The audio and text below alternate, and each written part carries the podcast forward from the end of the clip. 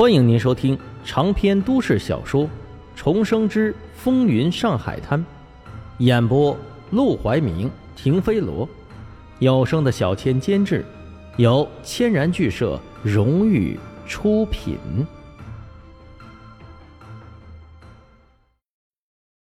第三十三章，你想做皇夫人？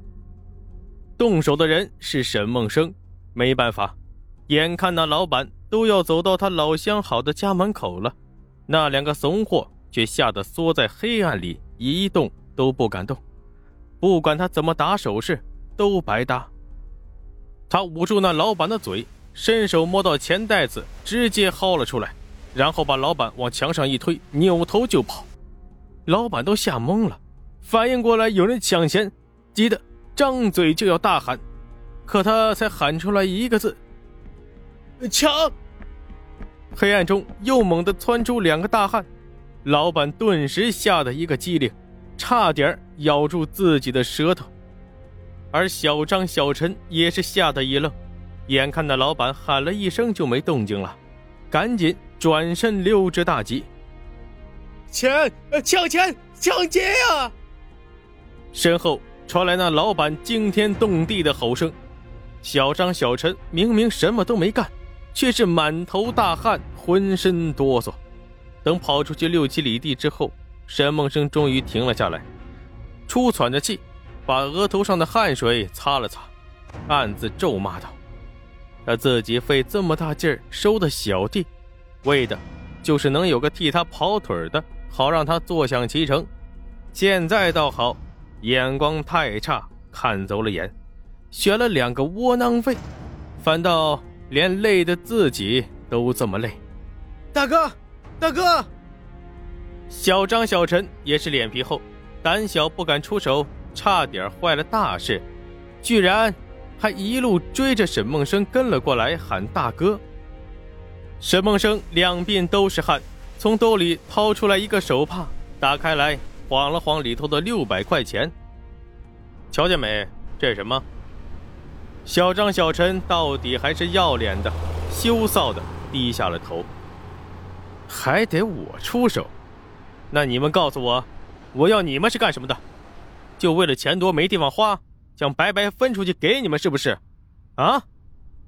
不是我们胆儿小，实在是以前偷惯了，别人正眼看我们一眼，我们都打怵，哪还敢往人身前凑啊？是啊，大哥。要不，你还是让我们干别的吧。抢钱我们真不行。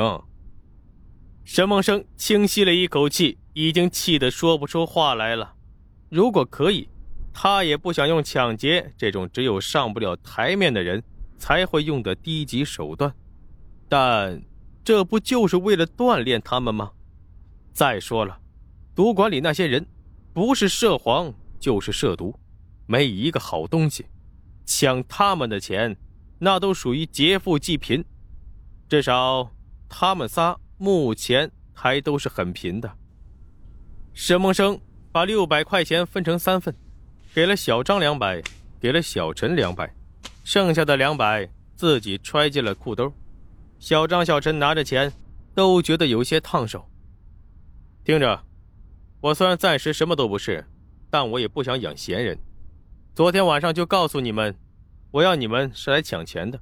你们要是不敢，咱们就此散伙；要是敢，明天晚上依然饭馆门口见。你们不来则罢，如果来了，还要做我小弟的话，但到了关键时刻坑我，哼！他眼神冰冷的瞥过去。我虽然不是什么人物，要处理两个小偷还是很简单的，巡捕房都是我的人。小金，我让你们把牢底坐穿。说完，他故作阴狠地抽了抽脸上的肌肉，转身离开了巷子。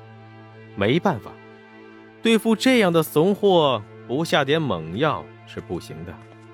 他已经收了这两个人，就绝对没有再放过他们的道理。否则的话，他们大嘴巴往外边这么一说，传到黄振义的耳朵里，那自己……还能有好日子过吗？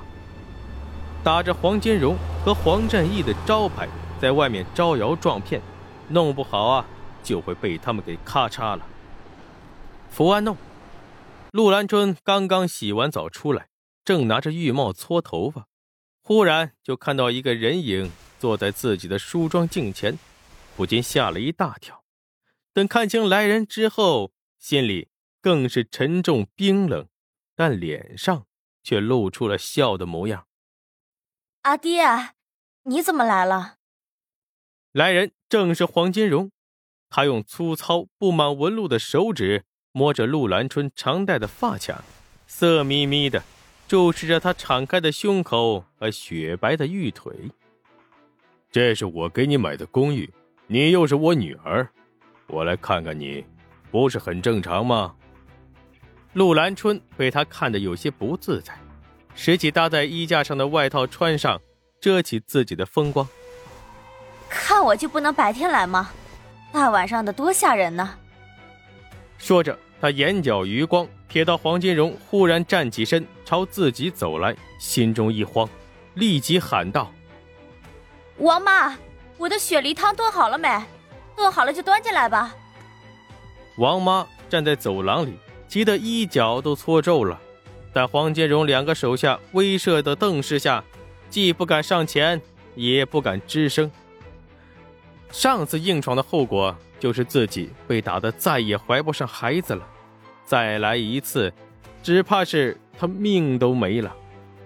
发现外边没有回应，陆兰春就知道，一定是黄金荣把自己的佣人看管了起来。眼见着他就要走到自己跟前，他干脆转过身。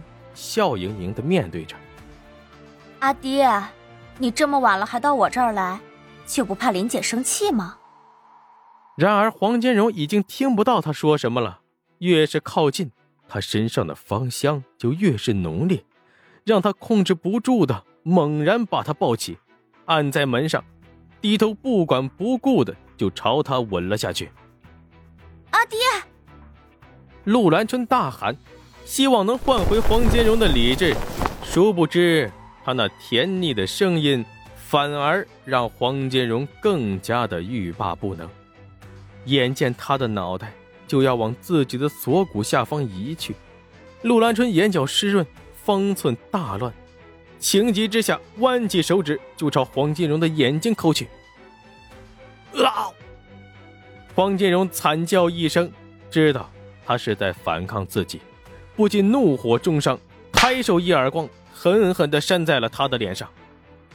他早些年当过巡捕，又是一等一的流氓，力道凶猛，正常的成年男人都承受不住，何况年纪还不满双十的少女。陆兰春只觉得自己眼黑耳鸣，抱着衣架一起摔倒在地，更是浑身吃痛，但眼神迷乱间，见黄金荣俯身又要朝自己扑来。忙上前冲去，躲开他的飞扑。怎么，你不愿意？黄金荣眼神凶恶，狠狠的瞪着他，仿佛他只要说自己不愿意，就要吃了他似的。之前沈梦生那小子明明说过，他也有这个意思。陆兰春悔不当初，他用力捏紧自己的衣领，不让春光泄露。我当然愿意。阿爹，可是你也要为我考虑。外人看不起我，说我就是个戏子，连你也这样侮辱我，我算什么？